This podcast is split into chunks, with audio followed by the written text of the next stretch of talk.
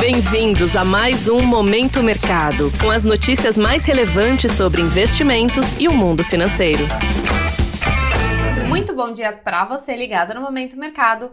Eu sou a Erika Dantas e bora para mais um episódio desse podcast que te informa e te atualiza sobre o mercado financeiro. Hoje eu vou falar sobre o fechamento de ontem, 6 de novembro, e a abertura de hoje, terça-feira.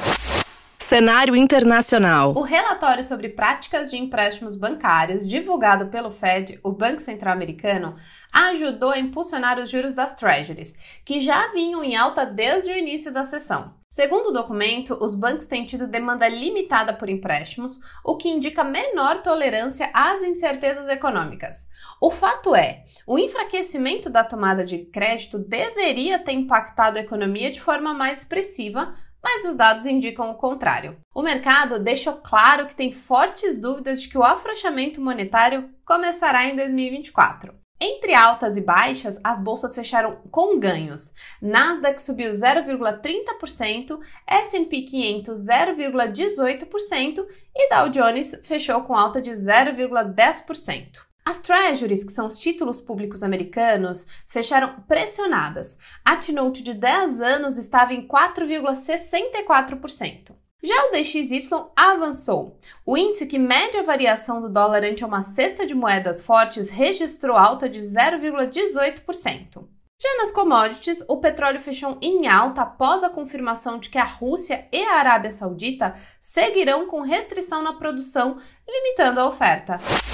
Cenário nacional. Por aqui, o dólar fechou a sessão aos R$ 4,89, baixa de 0,17%. O real foi uma das únicas moedas emergentes a se valorizar. A sinalização do Banco Central de que o ciclo de corte da Selic seguirá cauteloso sustentou a visão de que o diferencial de juros seguirá alto, o que abriu espaço para fortalecimento da moeda brasileira. Na renda fixa, os contratos de juros futuros tiveram uma sessão marcada pela pressão vinda das treasuries e pelas incertezas fiscais que impactaram os vencimentos mais longos. Fernando Haddad, ministro da Fazenda, segue buscando a manutenção da meta de déficit zero em 2024. A grande dúvida do mercado é se o ministro vai seguir firme ou se o objetivo deverá ser alterado na linha do tempo. As taxas fecharam em alta, mas a ponta curta foi menos impactada, já que hoje teremos a ata do Copom, que deve trazer maiores informações sobre a trajetória de corte dos juros. As posições que apostaram na alta das taxas se favoreceram. Já na bolsa, o Ibovespa fechou em alta de 0,23% aos 118.431 pontos, em sessão morna e sem grandes direcionadores. Vale lembrar que o novo horário da B3 já está valendo, com o índice encerrando às 18 horas. Os destaques positivos foram a BRF, que subiu 12,87%, Marfrig com alta de 8,61% e Minerva avançando 3,34%. Na contramão, CVC caiu 9,23% e Dux 8,85% e Gol fechou em baixa de 7,06%.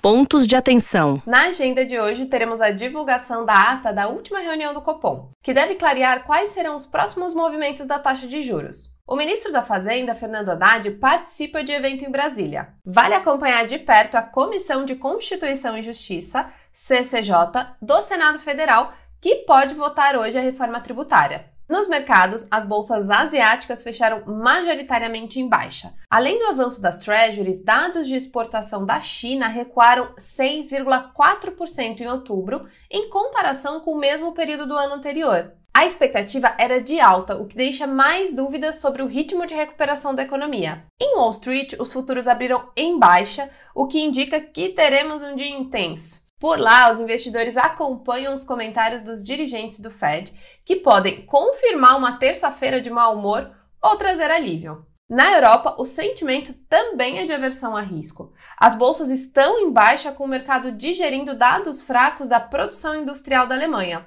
Por aqui, o EWZ, fundo de índice negociado em Nova York e que busca replicar o Ibovespa, opera em alta, o que traz esperança de um pregão positivo por aqui. É, caro ouvinte, a semana começou animada. Desta forma, termina o Momento Mercado de hoje. Agradeço a sua audiência e um ótimo dia. Você ouviu Momento Mercado com o Bradesco. Sua atualização diária sobre cenário e investimentos.